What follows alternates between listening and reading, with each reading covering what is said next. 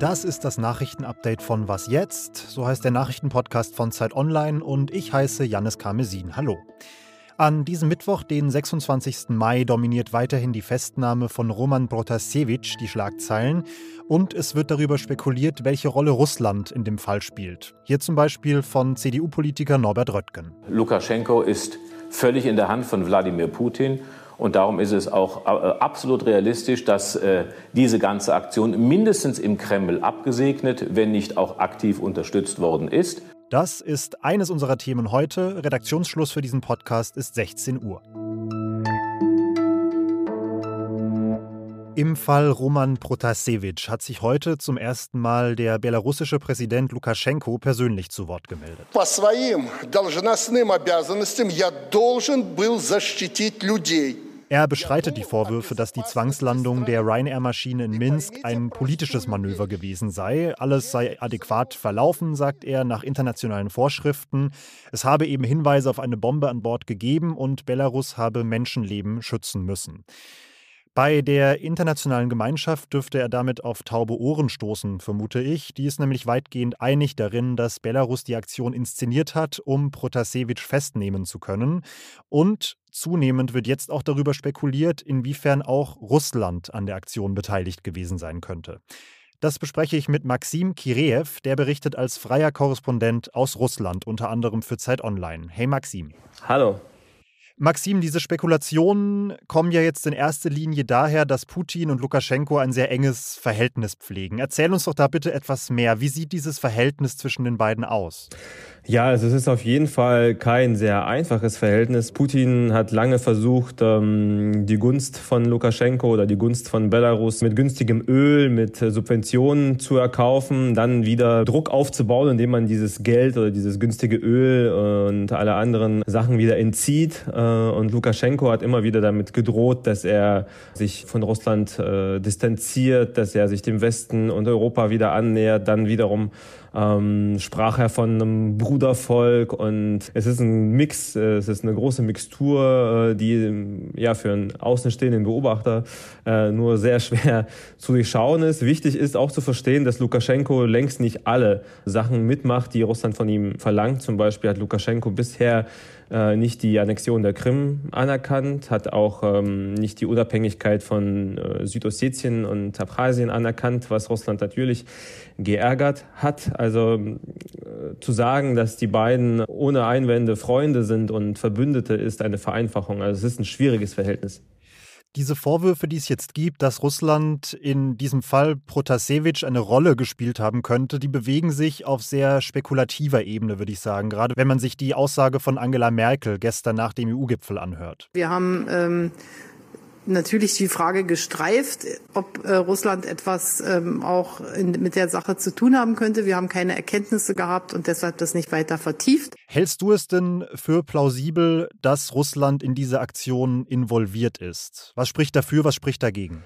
Ja, ich glaube, ähm, der Gedanke, dass Russland involviert sein muss, resultiert äh, aus äh, der Sichtweise auf Belarus, dass dieses Land und das Regime Lukaschenko eine Marionette Moskaus ist. Und ähm, wie ich schon im ersten Teil erklärt habe, würde ich diese Sichtweise nicht vollständig unterstützen. Also ich sehe da bisher noch keine eindeutigen Hinweise darauf, dass Russland da involviert ist. Und ich glaube, die USA haben sich auch recht zurückhaltend geäußert. Was dafür spricht, ist zumindest, dass ja die Reaktionen aus Russland, Russland stärkt Lukaschenko eindeutig den Rücken, obwohl obwohl es äh, ja für alle außenstehenden Beobachter klar ist, dass die ganzen äh, Begründungen, die Lukaschenko anführt für diese Zwangslandung, dass das hanebüchene Erfindungen äh, von Lukaschenko sind. Das müsste auch in Moskau eigentlich allen klar ist, sein. Und trotzdem ähm, hält Moskau zu ihm. Das ist der eine Punkt. Der zweite Punkt, ähm, vor einigen Wochen gab es ja einen ähnlich gelagerten Fall. Und zwar wurden damals ähm, zwei oppositionelle Belarussen in Moskau verhaftet. Die sollten, haben angeblich einen äh, Umsturzversuch und einen Mordanschlag äh, auf Lukaschenko geplant und äh, da hat sich Putin auch selber zu Wort gemeldet. Also in den letzten Wochen ist das natürlich das Verhältnis deutlich enger geworden und zumindest hat Moskau nicht interveniert. Wenn sie es gewusst haben, haben sie es nicht verhindert. So, das kann man vielleicht stehen lassen. Ob sie tatsächlich involviert waren in den Vorgang selbst, das ist äh, aus meiner Sicht bisher noch zu sehr Spekulation. Vielen Dank, Maxim. Im britischen Parlament hat die Regierung von Boris Johnson heute ordentlich Gegenwind für ihre Corona-Politik abbekommen. Und zwar von einem, der bis vor einigen Monaten noch selbst Teil dieser Regierung war, nämlich von Johnsons Ex-Berater Dominic Cummings. The truth is that senior ministers, senior officials, senior advisors like me die Regierung, sagt Cummings, inklusive ihm selbst, sei in der Pandemie auf katastrophale Art und Weise hinter allem zurückgeblieben, was das Volk in so einer Krise erwarten dürfe. Johnson sei nicht regierungsfähig, er habe die Pandemie nicht ernst genommen, er habe entgegen aller Aussagen geplant, Herdenimmunität herbeizuführen durch die Durchseuchung der Bevölkerung. Und laut Cummings wollte Johnson sich sogar selbst live im Fernsehen mit dem Coronavirus infizieren lassen, nur um zu zeigen, dass dieses Virus gar nicht so gefährlich sei. Und auch wenn Cummings in Großbritannien selbst keine unumstrittene Person ist, könnten diese Aussagen für Johnson zu einem politischen Problem werden.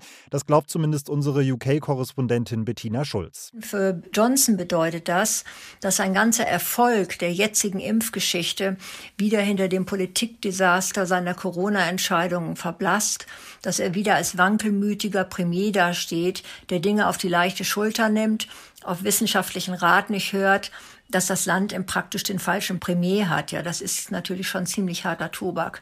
Cummings steht jetzt da als Verfechter der Moral und Ehrlichkeit ist praktisch der große Gegenspieler zu Johnson. Das ist natürlich nicht das, was sich Johnson vorgestellt hat, als er ihn damals zu seinem wichtigsten Berater erkoren hat. Die Regierung selbst, das noch der Vollständigkeit halber, weist alle Vorwürfe zurück und sagt, Cummings sei vor allem aus persönlichen Gründen auf einem Rachefeldzug. Und ganz kurz Breaking News, kurz vor Redaktionsschluss noch reingekommen, ist ein wirklich bemerkenswertes Urteil aus den Niederlanden. Ein Gericht in Den Haag hat geurteilt, dass der Energiekonzern Shell bis 2030 seine CO2-Emissionen um 45 Prozent im Vergleich zu 2019 reduzieren muss. Denn, so urteilt das Gericht, durch seinen großen Beitrag zum Klimawandel gefährde das Unternehmen die Rechte der niederländischen Bevölkerung. Das Urteil gilt als ziemlich historisch, denn zum allerersten Mal überhaupt wird ein Unternehmen von einem Gericht zu strengeren Klimazielen verpflichtet. Und für Shell bedeutet das jetzt de facto, dass das Unternehmen sein Geschäft sehr schnell von fossilen auf erneuerbare Energieträger verschieben muss. Was noch? Wir bei Zeit und Zeit Online haben mittlerweile, Moment, 1, 2, 3, 4, 16 Podcasts und heute ist der 17. dazugekommen. Augen zu.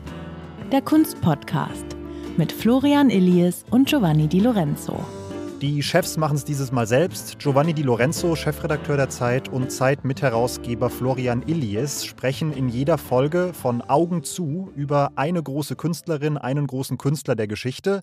Und in der ersten Folge geht es um ihn hier. Andy Warhol wurde so qualifiziert, dass man sagte, das ist doch gar keine Kunst das ist doch bestenfalls Kunsthandwerk. Ja, kann der oder konnte der überhaupt malen, dieser Andy Warhol?